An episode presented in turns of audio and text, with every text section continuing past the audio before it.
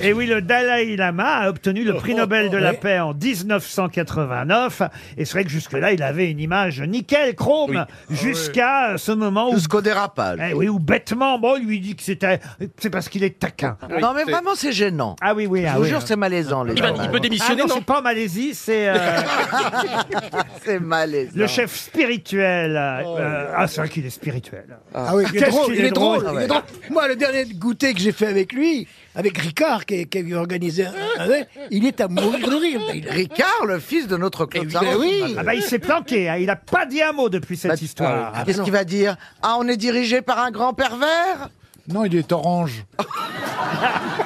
Bah, tu vois, celle-là, elle est bonne. Elle est bonne.